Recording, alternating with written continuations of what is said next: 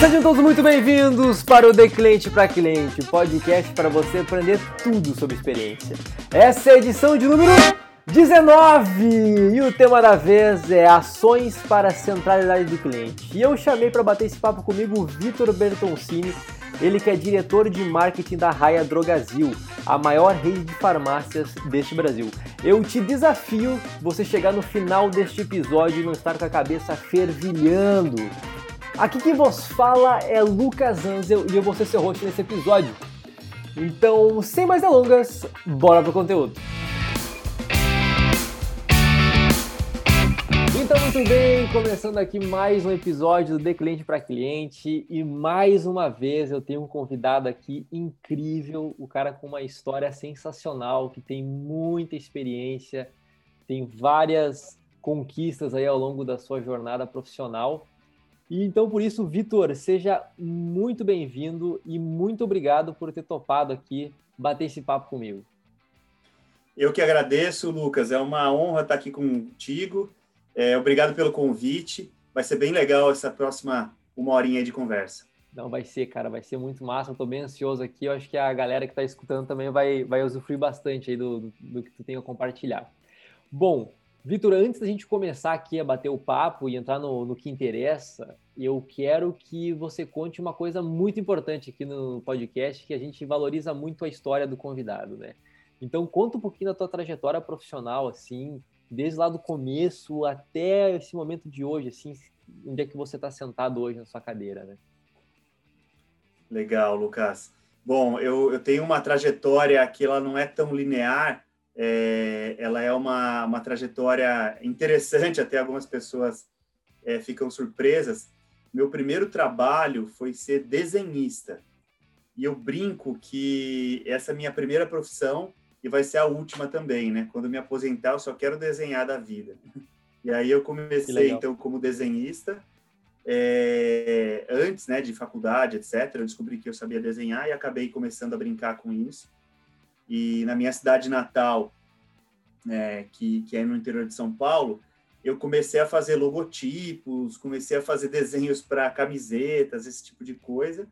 E aí acho que isso naturalmente me levou para a publicidade. E aí eu me formei né, na publicidade, em publicidade, é, fiz SPM aqui em São Paulo. Eu vim para São Paulo e, e, dali em diante eu fui inicialmente para agências, né, onde eu ocupei posições de diretor de arte, acho que é uma coisa natural, né? Quem desenha acaba virando diretor de arte em agência. É, depois eu fui para a área de planejamento, etc., atendimento. Cheguei a abrir uma agência minha mesmo, com alguns amigos. E depois eu fui prestar trainee, né? E aí eu fui trainee na Atlas Schindler. A, a Atlas é uma empresa que, que vende elevadores e escadas rolantes. É, entrei lá inicialmente para ficar um pouco, sabe, aquela história de deixa eu fazer uma grana aqui como trainee. No final, me apaixonei pelo marketing e fiquei nove anos lá.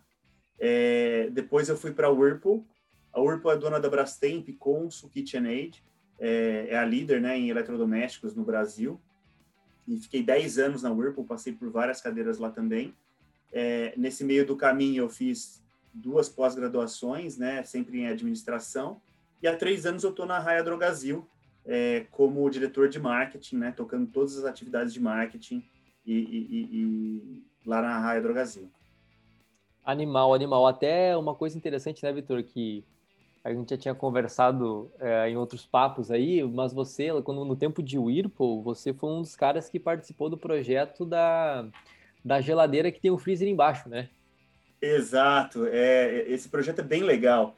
Essa geladeira com freezer embaixo, ela hoje em dia a gente bate o olho e fala, não, é normal, né? Mas ali pelos anos 2000, enfim, 2010, né? Quando eu entrei lá em 2008, é, praticamente não vendia aqui no Brasil, né? É, na verdade, tinha só 11 lojas que vendiam essa geladeira no Brasil inteiro e, e se vendia mais ou menos 100, 100 geladeiras dessas por mês, assim, era muito pouco. É, e aí a gente foi entender, né? A primeira coisa que eu fiz quando eu entrei lá, eu vi essa geladeira, a gente estava num processo de relançamento, etc. E esse era o desafio, né? Como que a gente coloca essa geladeira no mercado? E eu fui entender, né? Mas por que que tem essa geladeira com freezer embaixo? E aí a gente buscando lá referências, enfim, literaturas de engenharia, né, de usabilidade, é, a gente descobriu que a, a gente abre a, a geladeira, para cada vez que você abre a, a, porta do freezer, você abre 28 vezes a porta da geladeira. Olha que maluquice, né? Para cada vez que você abre o freezer, você abre 28 vezes a geladeira. Não, e aí, do e, ponto de vista. E só uma Oi, curiosidade, uh, Vitor, eu acho que teria que contabilizar também quantas vezes a gente só abre a geladeira por abrir, né? E não pega nada, né? Então, porque isso aí é uma outra pesquisa interessante que nós tínhamos que fazer. Total, total. Eu, eu brinco que a gente abre a geladeira para pensar, né? Exato, para dar aquela, aquela meditada, aquela filosofada na vida, né?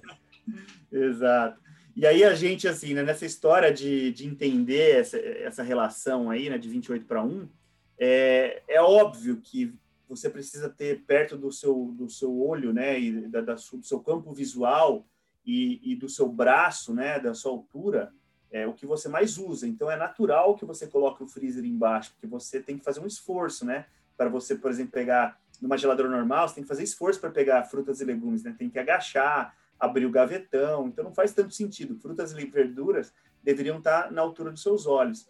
Então a gente começou a entender essa história, né, e, aqui é já é uma história de cliente no centro, né? É, para o cliente estar no centro, a geladeira deveria ter o freezer embaixo. E aí ficou muito óbvio, né? A gente falou, pô, legal, mas a gente precisa traduzir isso também, né? Porque as pessoas não sabem. Então tinha alguma resistência, até do próprio varejo, em colocar essa geladeira é, é, para vender, etc. E aí a gente descobriu um jeito de explicar, né? Então era tudo que você mais usa ao alcance das suas mãos. É, e aí a gente foi entender um jeito que, de colocar isso também no varejo, né? E, descobrimos essas 11 lojas que vendiam a geladeira. E, e incrível aí, você está em Floripa agora, né, Lucas? Exato. É, a gente descobriu que as 11, as 11 lojas que vendiam essa geladeira estavam em Floripa. Olha era do grupo Era do grupo Angeloni, né? Você deve ser cliente aí também do Sim. pessoal, o supermercado, e eles vendiam. E a gente foi conversar com o pessoal, por que, que vocês compram, né?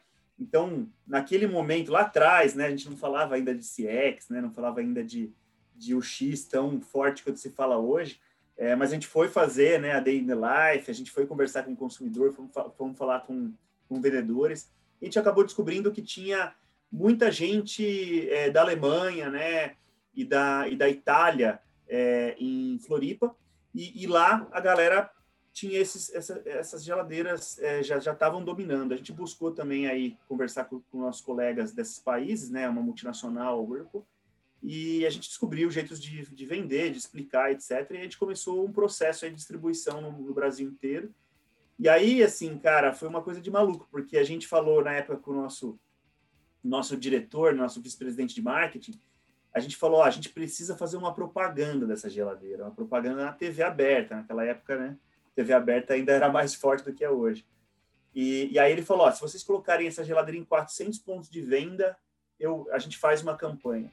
E aí a gente colocou, a gente conseguiu colocar em 1.200 pontos de venda, fizemos uma campanha, e aí assim, aquela geladeira que vendia 100 peças né, por mês, passou a vender 8 mil, 9 mil.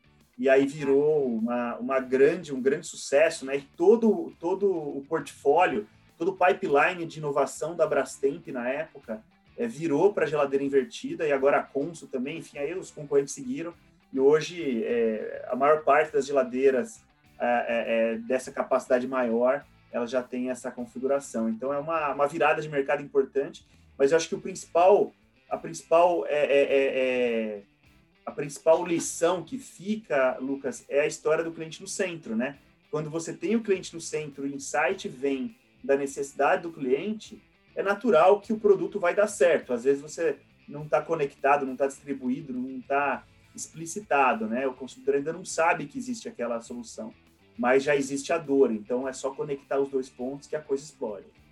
Não, sensacional, sensacional esse case, cara. Não, então você aí que está escutando e assim como eu deseja muito ter uma geladeira que tem um freezer embaixo, o Vitor foi um dos caras aí que participou do projeto, meu cara. Que história sensacional, cara porque é uma coisa muito tangível, né? Todo mundo vê esse, esse produto, mas assim, cara, qual que é a história por trás desse negócio, né? Então, muito obrigado por compartilhar, Vitor, demais, cara, demais. Bom, Uh, agora vamos, vamos entrar para a pauta do episódio aqui e vamos falar um pouquinho sobre os desafios da, da, da Raia Drogazil e, e o que, que vocês estão fazendo aí que é incrível. Então, hoje, né, Vitor, vocês estão passando aí por um processo de transformação fortíssima, né, tanto em, em processo de centralidade no cliente, mas também coisas relacionadas até ao próprio posicionamento, né, modelo de negócio. É, compartilha um pouco com a gente assim, o que, que motivou toda essa, essa movimentação, essa transformação, né? Quando ela começou e qual que são os impactos na experiência do cliente também. Legal, Lucas. Bom, primeira coisa, deixa eu explicar um pouquinho o que é a Raia Drogazil. Né? Acho que praticamente aí é, boa parte da população já viu né, uma loja, entrou numa loja, é cliente de uma loja. Só para vocês terem uma ideia, a gente tem hoje 40 milhões de clientes ativos é, hum. mais clientes que já foram clientes e pararam de ser e voltaram, etc. A gente tem ao redor de 80 milhões. Então, é quase toda a população economicamente ativa, né? Exato. É uma, é uma empresa muito grande, né? A gente tem hoje 2.400 lojas, estamos em praticamente todos os estados do Brasil. Essa semana a gente abriu a loja 1000 da, da Raia, é, e, a, e a Drogazil tem 1.400 lojas, então a gente já tem as duas bandeiras com mais lojas aí e, são 43 mil funcionários, mais ou menos 90% deles estão nas lojas, né? É, a gente está abrindo aí 240 lojas novas por ano. Então, assim, é, uma, é um colosso, né? Mas sempre foi, né? É um, um varejo farmacêutico, né? Uma, uma, uma, farmácia que distribui medicamentos e perfumaria. E, e essa e, com muita competência, né? E, e, e muito bem, inclusive, tanto é que o a gente não tem um NPS em loja, mas a gente tem um negócio que a gente chama de encantômetro. Você já deve lembrar lá, Lucas, quando você acaba Sim. de fazer um atendimento, tem as carinhas lá que você aperta o botão ali, né? Perfeito. E, e na prática a gente é, é uma pesquisa, né, de pós-atendimento, é, aonde cada carinha ali são cinco carinhas, então a primeira simboliza nota 1 e 2, a, a segunda simboliza nota 3 e 4, e assim vai, e a gente contabiliza assim como a gente contabiliza o NPS é análogo, tá? A gente chama isso de NSS, né? Não de NPS, porque a gente não pergunta, né, se as pessoas recomendam. A gente pergunta se ela está satisfeita com o atendimento, né? Então é Net Satisfaction Score ali, né? É uma, é uma métrica mais, mais simples, né, digamos assim. Só que do ponto de vista de atendimento, a gente faz hoje uns 800 mil atendimentos por dia em, loja, em lojas, né? Nossa. né? É muita coisa. É muita é, coisa. Mais ou menos, a gente tem umas entre 150 e 200 mil respostas por dia, Lucas. Olha que maluco. Nossa, a galera que trabalha com pesquisa deve ficar enlouquecida com essa amostragem. Então, uma amostragem muito grande, é muita coisa mesmo.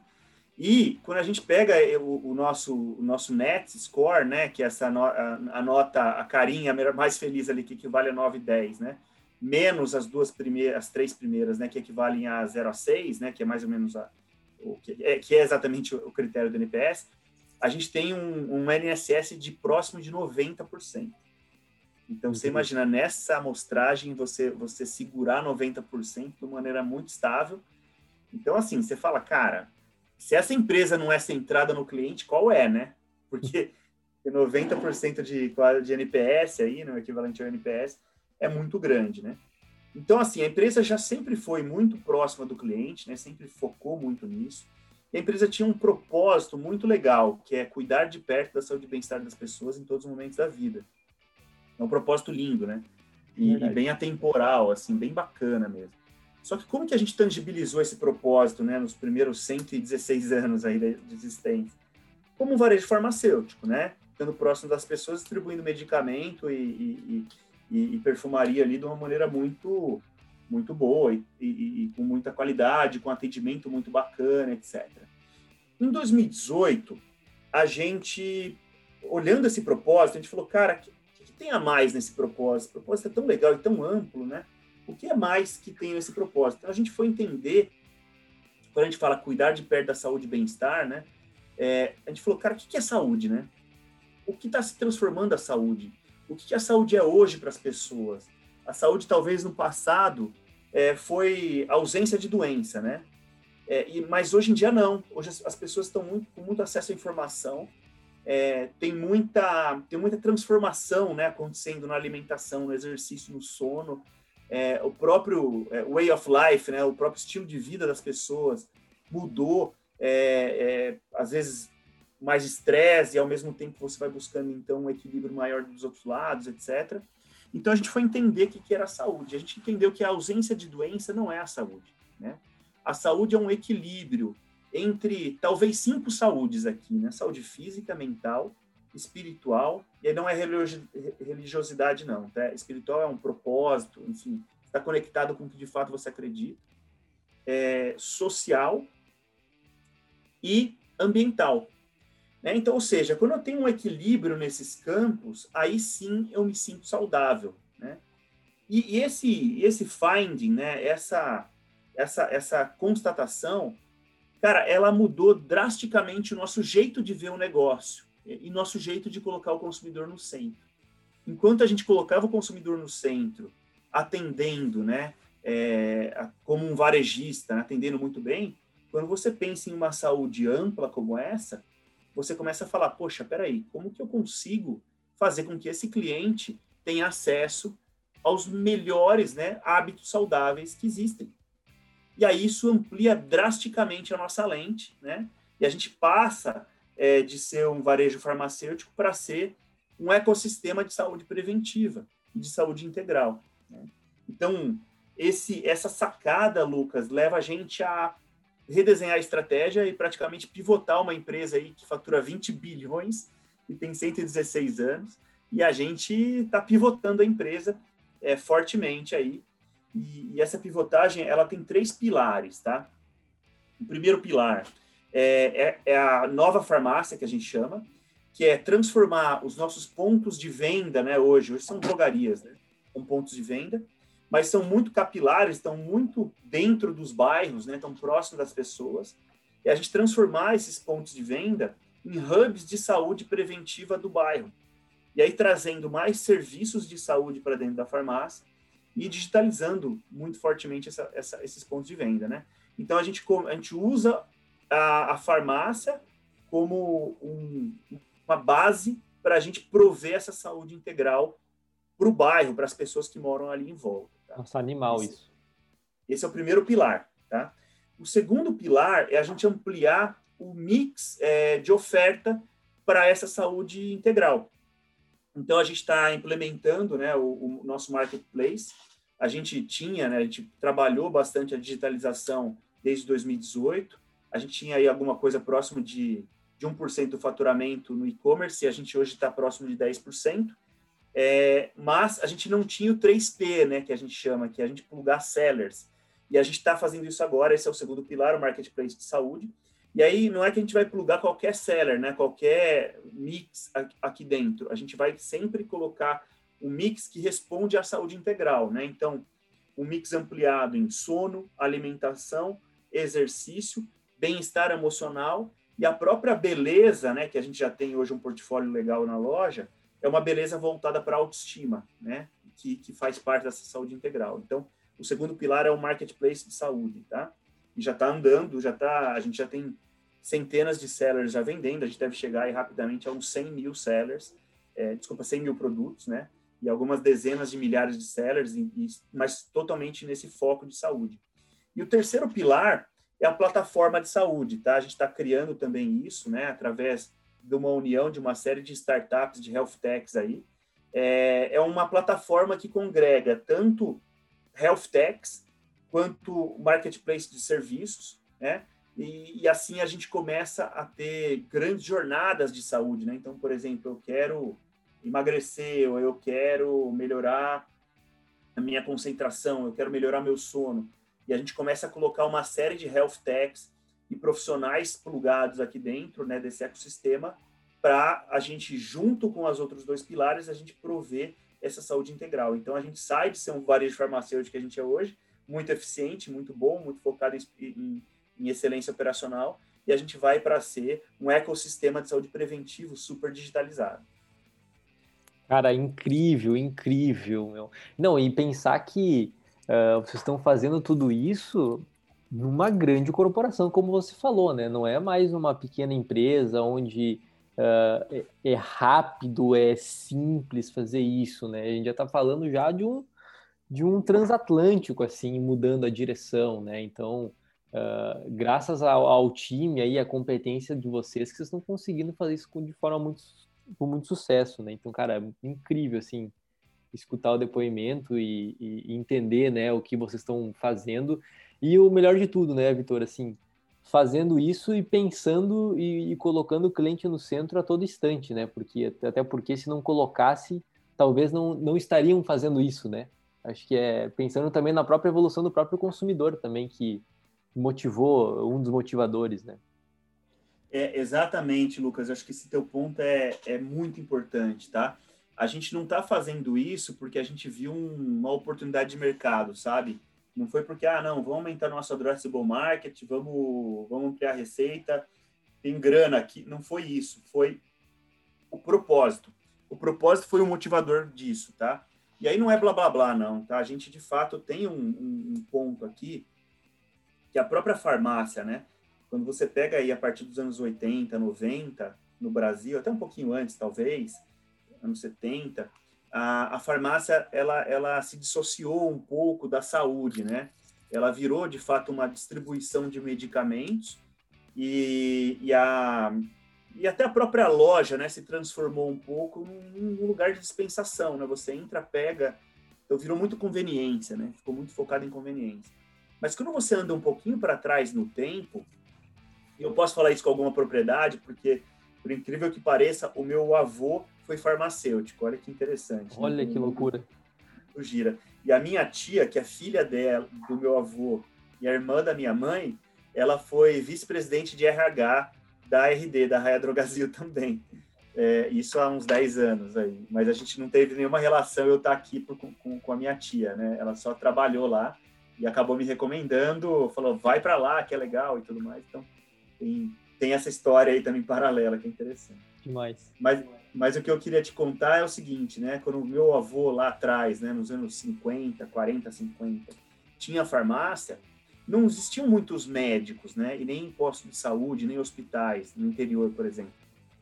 Então, quem quem era o cara da saúde na, na cidade? Era o farmacêutico, né? As pessoas iam para o farmacêutico quase como um, uma saúde primária ali, né? Um primary care.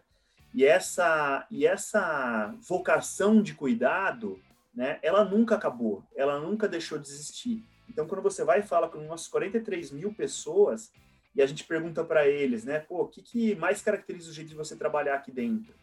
É, e as pessoas todas falam, não, cuidado, a gente tem cuidado com as pessoas, com os clientes, com os colegas e tal. Então, essa, essa pegada do cuidado, ela é muito presente no DNA da empresa. E quando a gente fez essa pesquisa que eu te contei em 2018, né, para entender para onde é a saúde, a gente perguntou para o consumidor, e como é que você vê a farmácia? Né? A farmácia é, provê saúde e o consumidor foi bem taxativo. Falou, não, a farmácia é só um ponto de conveniência para eu pegar os remédios e tal. E isso foi um negócio que pegou para a gente, sabe? Porque a gente tinha esse DNA de cuidado e o consumidor não estava percebendo, né? a gente não estava conseguindo exercer como varejo farmacêutico, né? Todo o cuidado que tinha já dentro do nosso DNA. Então, quando a gente trouxe né, o, a, a nova estratégia, ela, ela foi, ela respeita muito nossa, a nossa, a nossa, nosso propósito, né, que é cuidar de perto da saúde e bem-estar das pessoas em todos os momentos da vida. Só que ele amplia, né, essa entrega de saúde e se conecta totalmente com a nossa vocação para o cuidado. Então, mais do que addressable market, foi o, o propósito, né, que levou a gente a fazer essa virada de estratégia. E é como você falou, né, pô, vocês estão fazendo uma virada de startup numa empresa gigantesca. E é verdade, cara. E a gente tá com uma velocidade chinesa, assim, sabe? Tá muito maluco, assim. E a gente tem trazido muitas startups, inclusive, para ajudar a gente a acelerar essa transformação. Né? A gente comprou algumas startups e isso também está ajudando a gente a, a colocar sangue novo aí na companhia. Cara, incrível, incrível. Eu acho que um dos pontos, assim, que me marcou agora nessa tua fala foi justamente a, cara, o meu cliente, a gente, a gente tinha um DNA, a gente pensava uma coisa, só que daí o cliente não estava vendo a gente da mesma forma. Nós temos que mudar isso. E esse é um dos principais motivos que a, a gente fala, me pergunta assim, Lucas, por que, que faz, a gente faz pesquisa com o cliente? É justamente por conta disso. Porque o que a gente pensa muitas vezes é diferente do que o cliente está pensando. E, e, e, essas duas percepções existe um gap. E o que, que a gente quer? A gente não quer que exista esse gap, né? A gente quer que uh, a, a gente consiga estar alinhado, né? Entre a nossa, o que a gente oferece, o nosso propósito, nosso posicionamento e o que o, o cliente está buscando e como é que o cliente nos vê, né? Então isso é, é importantíssimo. E, e, eu, e, aí que eu quero aprofundar um pouquinho mais aqui contigo, Vitor. Você já falou, né, do, do, dos emojis ali, que vocês têm o NSS ali, dessa pesquisa que você comentou, mas quais também as outras formas que vocês escutam o cliente, né? Vocês fazem outros tipos de pesquisa, vocês uh, monitoram redes sociais, vocês monitoram outros canais também, né? Como é que vocês também, uh, qual, qual, as outras formas né, de coleta de feedback que ajudam a vocês a sempre estar tá, garantir que uh, o foco está no cliente? Né? Não, perfeito, Lucas. Eu concordo muito com você. E às vezes né, eu te contei essa história aqui, você vê que tinha uma intenção, a intenção era boa, mas Exato. a tangibilização não estava conectada, né? Com o que o cliente estava esperando. Então, é, é, a gente, a gente, inclusive, uma das coisas que a gente, duas coisas que a gente fez mais práticas, né, a partir de 2018, foi um, acelerar a transformação digital e dois, colocar o consumidor no centro. Não que o consumidor já não estivesse no centro, né? Uma empresa que tem um NPS de loja física de 90% está super no centro, mas quando você amplia, né, desse jeito que eu contei para você aqui a estratégia, os pontos de contato se multiplicam exponencialmente. É muito Total. mais coisa começa a participar de uma jornada de uma maneira muito mais ampla, né? E aí são mais pontos de contato, naturalmente são mais pontos de controle e mais pontos que você tem que alinhar expectativas, né, entregas, é, e, e, aí a gente tem que de fato dar um, uma turbinada aí no jeito que a gente ouve cliente. Então, então assim, eu já contei aqui um pouquinho do NSS de loja. A gente também tem NPS, né, na, no, no, no, no, online, né, em todos os, os aspectos transacionais do online e do e-commerce é, inclusive esse ano é o nosso foco melhorar esse, N, esse NPS do online e trazer ele para o nível do, da loja, ainda não está lá, tá? Mas a gente colocou mais, eu vou, vou, te falar mais três coisas legais aqui que a gente fez e que a gente fez bem by the book, assim, sabe? Pegamos melhores práticas, conversamos com caras muito bons, né? Consultores, fizemos vários benchmarks, a gente falou, pô, já que está começando do zero, vamos fazer redondinho, né? Então, Lucas, a gente fez três coisas legais aqui, tá? A primeira, que eu acho que é muito interessante, é a gente virou os indicadores, tá?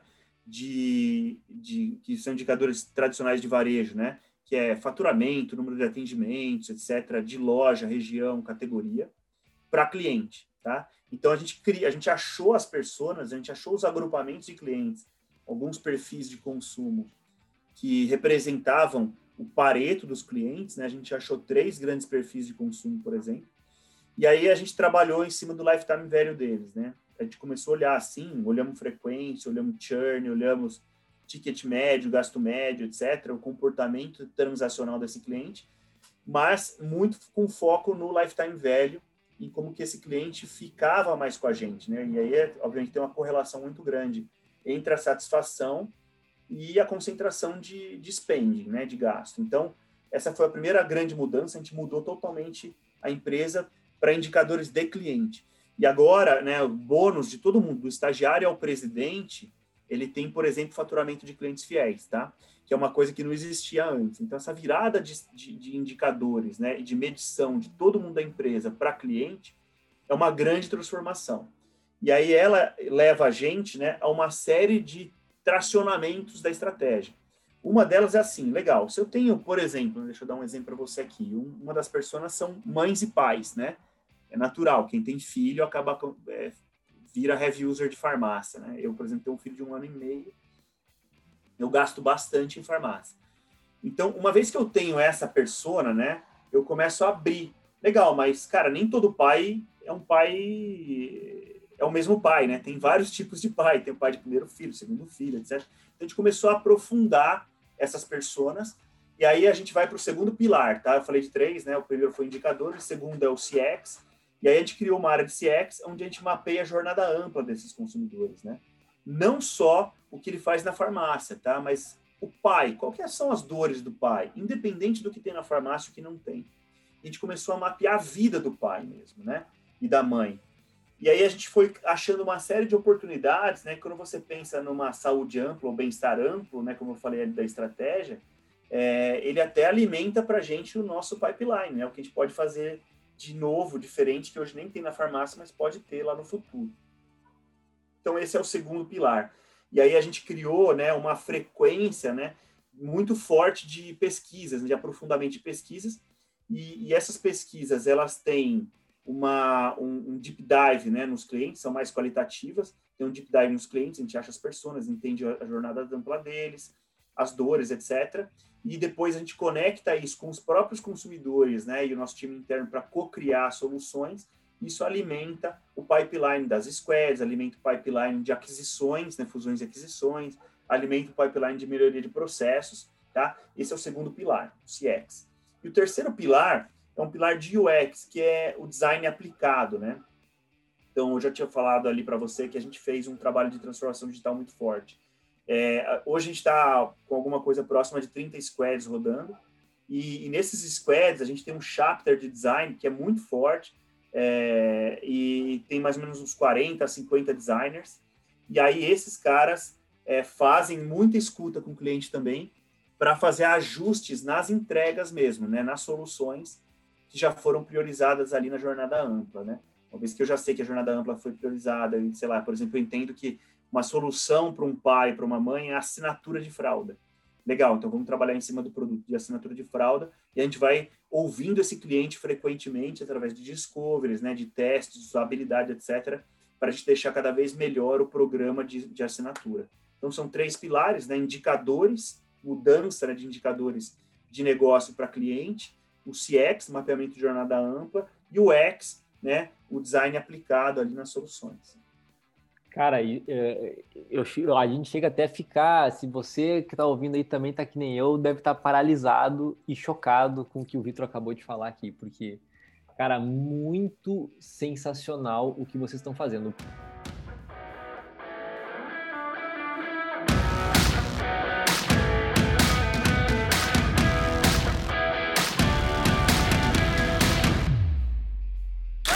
Esse podcast é um oferecimento da Harmo, a plataforma de marketing de experiência onde a conversão é mensurável e o ROI inevitável. Desenvolvida especialmente para redes de lojas físicas, integrando gestão de reviews, SEO local e pesquisas multimétricas, criando uma poderosa máquina de aquisição através do boca a boca digital. Conheça mais em harmo.me.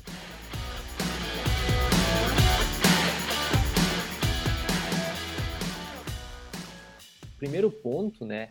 Essa troca que vocês fizeram.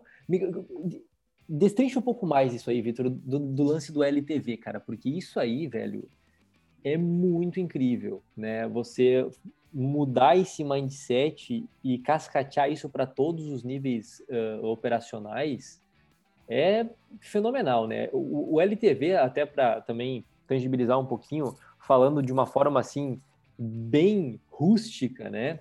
O LTV é, o, é, o, é, é, dentro de um período de tempo, né? Quanto de dinheiro aquele cliente te deixa.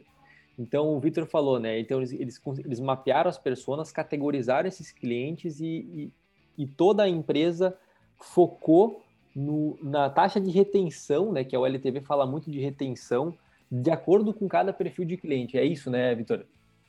Exatamente isso, Lucas. E assim, cara, ele na teoria é, ele é até relativamente simples, né? E eu acho que hoje que tem, enfim, uma liquidez muito grande no mercado, muitas startups surgindo, né? Cor corporate venture acelerando pra caramba e tal, enfim, cara, acho que é natural, todo mundo tá falando muito de CAC, né? Custo de aquisição de cliente e LTV, lifetime value, né? É, ou seja, ciclo de vida do cliente ali é, é, muito natural falar disso, e enfim, qualquer startup hoje que nasce, que está buscando investimento, sempre vai buscar essas métricas. Mas pensa numa empresa de 116 anos. Exato. não tinha essas métricas, não tinha nem essa categorização de clientes, né, tão, tão madura. É, foi um trabalho bem grande, na real, assim, tem um trabalho, na verdade, assim, né, uma coisa que tenho que dar muito crédito, a empresa, né, a, empresa ela já tinha essa cabeça uh, há bastante tempo, então há uns 10 anos, né, se faz segmentação de cliente de uma maneira bastante séria. Em 2016, a gente contratou, a gente trouxe, né, fez uma parceria com a Danhumbi, que é uma empresa inglesa que, que é originária dentro da, do grupo Tesco, né, e, e, ela, ela trabalhou com a gente as segmentações, tá? Então a gente começou a carimbar cliente, né, a partir de transação, é, ou seja, um conjunto de transações caracteriza algum comportamento, isso gera um carimbo, né? Uhum. É, a gente começou a fazer isso em 2016, tá? Então a gente já tinha uma base grande, uma base limpa, organizada, né, de clientes dois, quando eu entrei em 2018. E, e a gente já tinha, já estava carimbando o cliente há dois anos, né? Então a gente já sabia que uma mãe é uma mãe, né? Assim. Mas a gente carimbava muito ainda por tipo de, por, por missão de compra, ainda, ainda tinha uma cabeça mais transacional. Em 2018, a gente de fato mudou essa, esses carimbos, a gente agrupou alguns carimbos e, e colocou isso como personas mesmo, né? E, e, a gente fez um negócio muito legal, Lucas, que é que é que foi uma sacada assim muito muito interessante, que além dos, das grandes segmentações, né? É, por exemplo, eu posso ser uma mãe mas sei lá, cara, eu posso ter uma, sei lá, ter hipotiroidismo, entendeu? Então, hipotiroidismo, você tem um uso contínuo de um medicamento, naturalmente é um segmento também que a gente tem aqui dentro. Então, legal, mas como que eu, que eu considero, né? Eu coloco a mãe e, e ela também tem uso, é uma cliente de uso contínuo, que eu considero ela um ou outro, né? A gente considerou os dois. Então a gente criou um negócio chamado DNA, né? A gente, a gente foi, então esses carimbos, né? Eles se acumulam. Hoje a gente tem mais ou menos 50 carimbos, cada cliente tem, é carimbado 50 vezes, 50 tipos de carimbos diferentes, e a combinação entre eles que dá a, a nossa segmentação mais fina, né? E, e ainda ela tem uma, uma, um foco muito grande no transacional. A gente agora está fazendo carimbos comportamentais, tá? Então, de acordo com, com o teu comportamento, teu interesse, né, o que você está pesquisando, etc., também a gente vai carimbar, a gente acredita que vai chegar em uns 250 DNAs, então a gente chamou isso de genoma de cliente. Então, é bem interessante, é bem, é uma, é uma coisa muito bacana, né, assim, muito, muito moderna, tá? Muito interessante. E, e, e, e, e Vitor, assim, desculpa te interromper, mas pode concluir também, né? Mas assim, enquanto, e fala depois pra gente, assim, em quanto tempo vocês demoraram para fazer essa virada de chave, sabe? Do modelo mais transacional para esse modelo mais focado no LTV, perfil de cliente, tudo. Então, é isso que eu ia falar agora, Lucas, é, é que eu sempre falo lá dentro, né, da empresa, eu falo pro time, assim, todo mundo gosta de inaugurar a fonte, né? Mas ninguém gosta de enterrar o cano, né? Não é não é glamuroso enterrar cano, né? Mas a gente enterrou cano pra caramba, cara. Assim, a gente tá, a gente demorou três anos, tá? Na verdade, a gente já tinha os carimbos básicos, né? Entre 2016 e 2018. Em 2018, que a gente começou a pensar nisso que eu tô te contando agora, a gente começou a estruturar todo o nosso arcabouço de TI, né? Nossa stack de TI para aguentar. Porque imagina o seguinte, quando você tira um relatório de vendas da loja X, ele vem uma linha lá de vendas, entendeu? Ah, beleza, não, mas eu quero saber agora por categoria. Tá bom, tem 10 categorias, abre 10 linhas. Cara, quando eu falo de um lifetime value de cliente, em geral, eu, eu falo do lifetime value dele, mas eu comparo né, ele no tempo. Então, eu comparo, por exemplo, 12 meses, os últimos 12 meses, em relação ao 13º ao 24º mês, entendeu? Então, são dois anos de transação. E esses dois anos é cliente a cliente. E, aí, assim, né, essa, e essas transações, elas, elas também têm as categorias. Então, assim, em vez de ter 10 linhas, tem, sei lá, eu, cara, 3 mil linhas para cada cliente, entendeu? Então, o, o, processamento de dados é violento, é muito maior do que se imagina, né?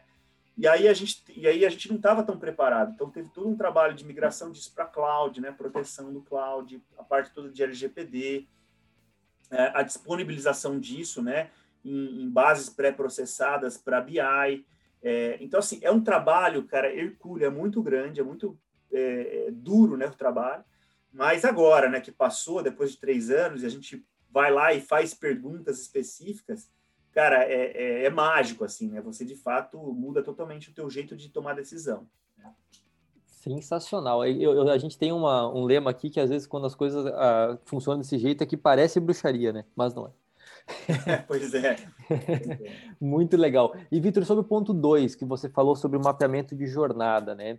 Hoje vocês mapeiam a jornada, vocês revisitam ela de quanto em quanto tempo, vocês têm todas as jornadas mapeadas dentro do ciclo de vida do cliente ou somente algumas? Como é que funciona essa gestão das jornadas aí? É, mapear a jornada é outra, outra história de interação de cano, né? Assim, as jornadas elas são complexas, né? Os consumidores são complexos. Então, de fato, para você fazer um mapeamento de jornada que é que reflete a realidade, isso exige um, um aprofundamento grande, né? Então, só para você ter uma ideia, uma jornada, um ciclo, né, de mapeamento de jornada aqui leva de seis a nove meses, tá? Então, a gente começou esse processo em 2019 então a gente já tem alguma coisa próximo de umas 10 jornadas mapeadas, né? Obviamente a gente começou pelas principais, a gente fez o Pareto, né? Começou pelas principais. Uhum. E então a gente ainda não teve um processo de revisita, mas a gente teve um processo de aprofundamento, tá? Legal. Então, por exemplo, eu, eu peguei lá, vou dar um exemplo aqui para você, tá? Fiz uma jornada do cliente que, que, que, que tem alguma doença crônica. Legal. Agora eu estou fazendo uma, um aprofundamento de determinada doença, que é bem diferente, entendeu? Um diabético é alguém que tem um diabetes e de alguém que tem uma doença cardiovascular. É muito diferente, né? As dores são drasticamente diferentes e que são diferentes, por exemplo, de alguém que está com depressão. Então, e aí a gente tem que mudar totalmente, né, as lentes e as soluções, etc, que a gente pode dar para ajudar nessas dores. Então, a gente, assim, respondendo bem bem claramente para você. A gente tem alguma coisa próxima de umas 10 jornadas por enquanto. É, a gente faz aí umas 7, 8 por ano. E, e a gente revisita. É, a gente ainda não revisitou nenhuma, a gente só aprofundou, mas eu acredito né, que, que são jornadas que vão durar aí dois anos, três anos, pelo menos, antes da gente revisitar. Muito legal. E daí o time de UX, que é o passo 3, ele também atua, na, ajuda na construção das jornadas e e também ajuda com, com feedbacks e monitoramentos e pesquisas mais qualitativas para vocês conseguirem mapear essa jornada com uma profundidade. Seria isso? Exato, eles, eles participam, né? Todo o processo de, de mapeamento da jornada ele é feito em cocriação, né? Com várias áreas da empresa, consumidores, em alguns casos fornecedores também, que tem também as suas lentes, né? Então a gente coloca o máximo possível de diversidade no processo. Então o time que depois vai atuar, vai colocar a mão na massa, ele já participa desde o começo. E depois que a gente tá mapeou, né, e, e, e, e coloca isso nos backlogs, né, das squads, é, eles eles ficam no dia a dia com o cliente testando mesmo, né, a uhum. solução prática e retroalimentando também as jornadas, né? Porque às vezes você faz, você fala, legal, tem uma dor aqui e tal, vão atuar. A gente faz uma, uma cocriação ali teórica, né, com o próprio cliente e na hora que a gente coloca isso no ar, é, pode voar, pode não voar, pode ser bastante modificado de acordo com o uso. Então a gente tem esse time que fica totalmente conectado aí com o cliente no dia a dia mesmo e fazendo a coisa acontecer. Sensacional, sensacional. Bom, uh, Vitor, uma outra coisa. É, então vocês coletam uma quantidade monstruosa né, de dados, seja dados operacionais, seja dados de feedback do cliente. É, você né, falou que tem mais de 40 mil colaboradores, só que eu imagino o, o seguinte desafio que eu, quero, que eu quero explorar contigo é o seguinte, né? Beleza, vocês coletam todo esse feedback, mas uh, para a liderança é relativamente mais simples de eu conseguir compartilhar esse conhecimento. Mas como é que vocês garantem que esse conhecimento, esses aprendizados, né, cheguem na linha de frente, né, lá com os vendedores, os farmacêuticos, né, que estão em contato direto ali no dia a dia?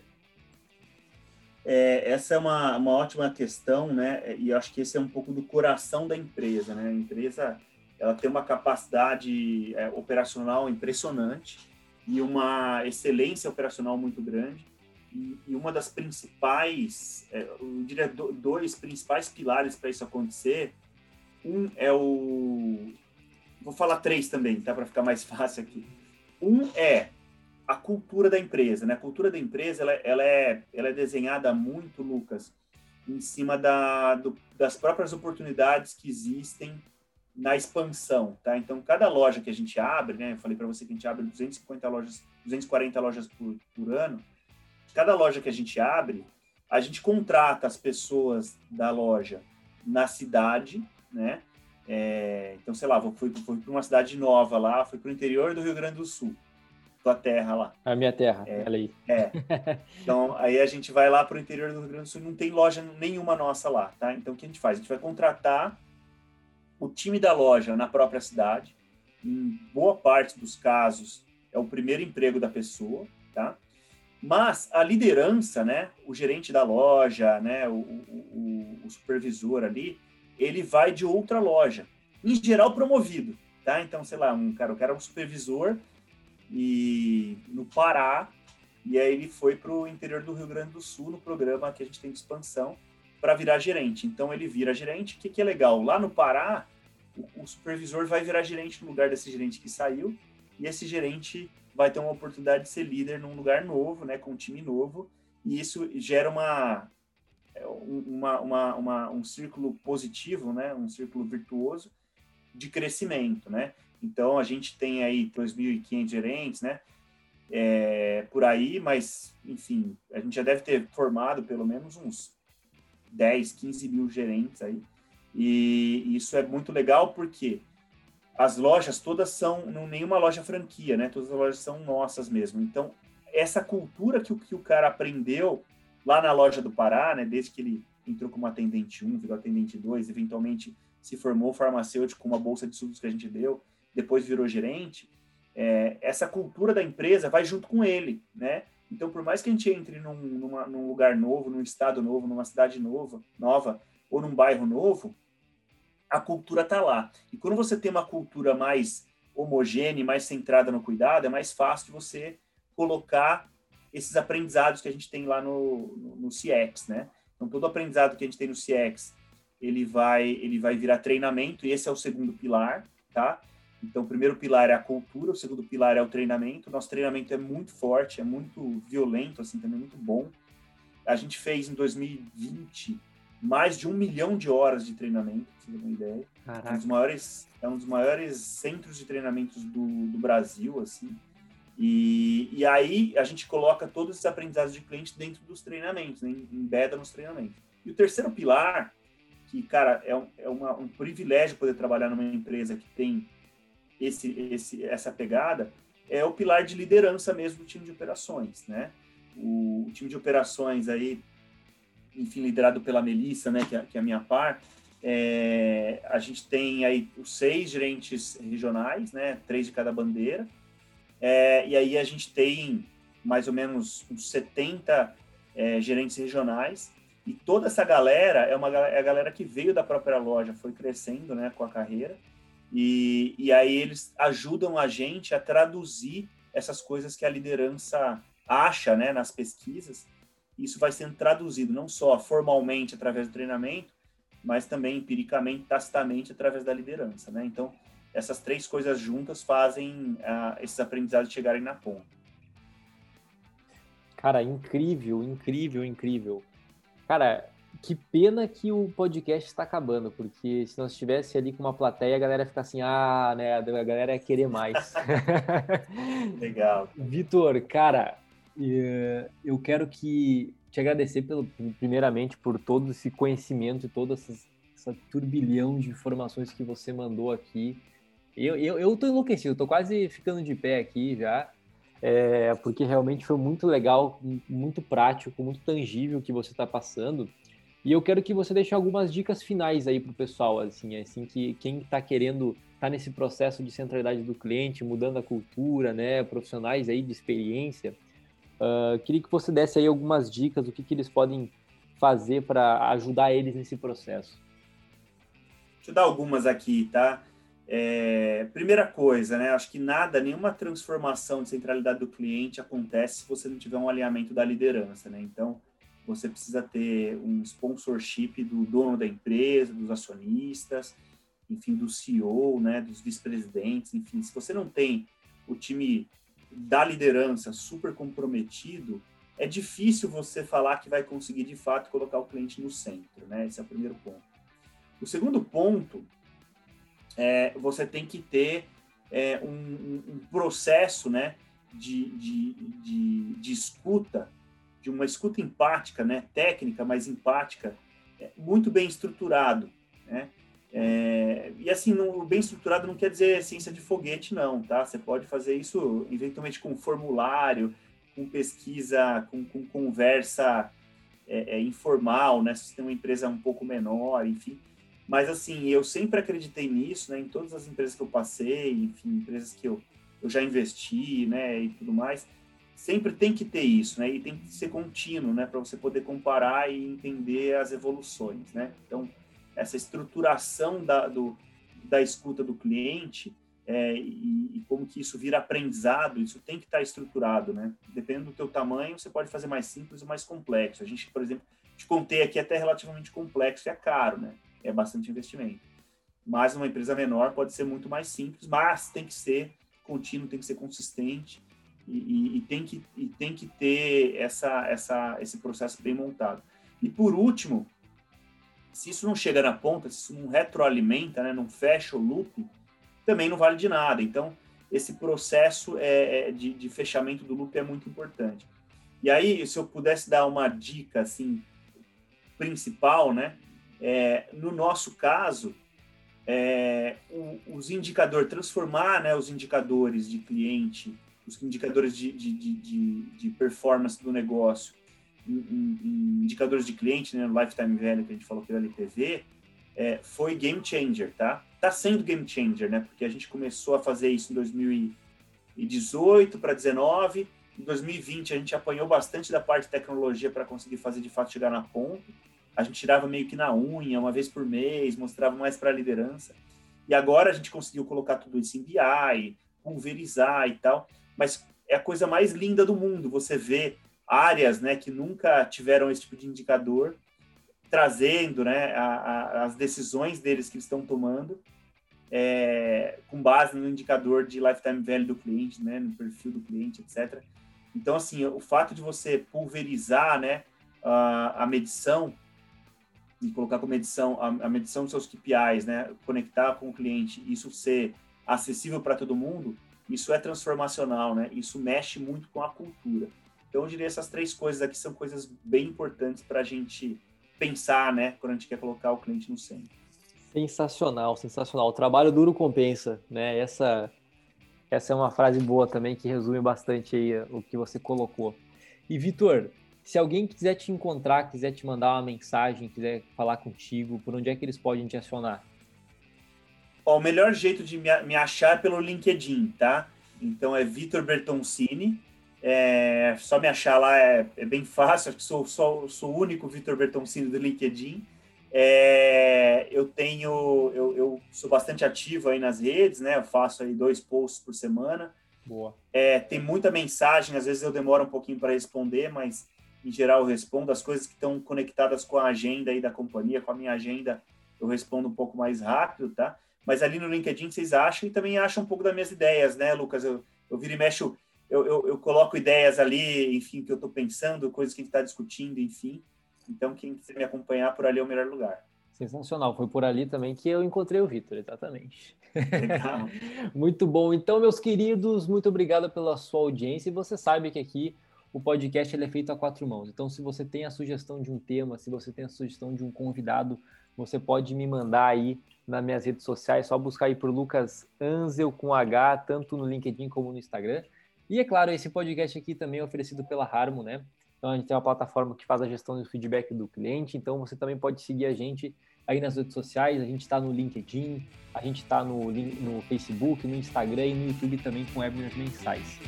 Então, meus queridos, muito obrigado pela sua audiência e nos vemos no próximo episódio.